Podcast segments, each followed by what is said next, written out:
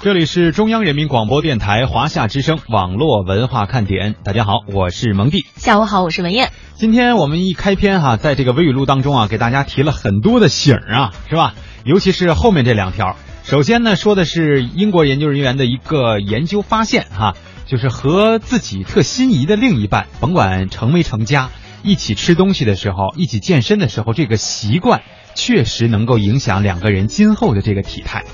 你有这个发现吗？或者有这个感受吗？当然了，就是如果你的另一半比较瘦的话呢，你会倾向于跟他一样，而他健康的饮食习惯呢，也会极大的影响到你啊。嗯。但如果你的另一半相对来说体型偏胖的话呢，你会觉得，哎，反正他也挺胖的，是吧？那我也就别再控制着了。如果他是更喜欢吃像这种油炸类的一些非健康食品的话，你的饮食习惯呢也会和他趋同。所以两个人在一块儿啊，肯定是会互相影响的。但是健康的生活习惯，我们还是建议大家。能够多多吸收不健康的，咱们就让它敬而远之吧。哎，这里边除了他们研究出来的习惯的问题啊，嗯，我个人感觉还有一个心理的问题，嗯，就是刚才燕儿姐举那个例子，假如我们换过来说，对方呢比较胖啊，你相对比较苗条或者是正常的情况下，那他胖为什么呢？一是爱吃，二是不爱锻炼，基本上就这个两点就足以影响他长肥肉了哈。有的人说我这是遗传，嗯，然后为什么我说有这个心理方面的问题呢？呃，比如说啊，吃完晚饭以后，你反正也不下楼遛弯儿，对吧？看电视呗，啊，看电影呗，是吧？玩手机，玩手机，对吧？然后呢，他这个嘴就闲不住了，一会儿嗑点瓜子儿，一会儿来个冰激凌，是吧？一会儿再吃点水果，喝个酸奶，这什么胃啊？弄个鸡爪，是吧？这一晚上可不定吃到什么时候，这个时候心理问题就体现出来了，你赔还是不赔？是吧？你要是赔呢，你自己觉得不行啊，我这么吃的话，我也会变成他那样啊，是吧？但是不赔，真馋呐。呃，心理问题，一方面是这个，另外一方面，对方会觉得，咱俩是不是两口子？或者你是不是跟我好？你为什么不陪我吃？合适吗？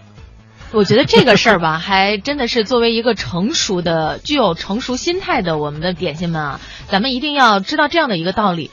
自己喜欢的东西不一定是别人喜欢的，不要把自己的喜好呢强加到别人的身上。嗯，比方说，我觉得这道菜这么好吃，你为什么就不爱吃呢？是吧？就像谈恋爱的时候，我送给了你一一车的苹果，但实际上我爱吃香蕉，你你为什么只送了我一手机？对，就。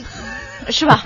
反正就是在这个时候呢，我们一定要有这种相应的心理对位。嗯，实际上关于变胖变瘦的这个事儿吧，有关研究也特别的多。现在呢，还说这种可吸入的颗粒啊。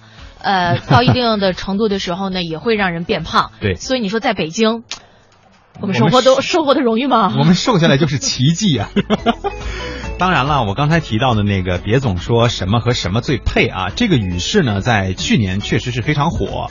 呃，应该是由一款食品的广告引发出来的。巧克力嘛。对，然后大家就开始都用这个两个词去造句了，就什么和什么。但是你发现没有，有一个问题，就是所有人在说这两个，或者是选择这两个词的时候，选择的都是那些让你觉得特别舒服的，或者是两个你都特别喜欢的。啤酒配炸鸡。哎，或者是都非常不健康的。然后合在一起呢，就所谓就更不健康，因为都有了那么一种享受的态度在里面，而不不是说，比如说吃肥肉和长跑更配，对吧？没有人会去这么想，基本上大家都不会去这么说，而是说吃完了和躺着更配，这也是一个心理问题。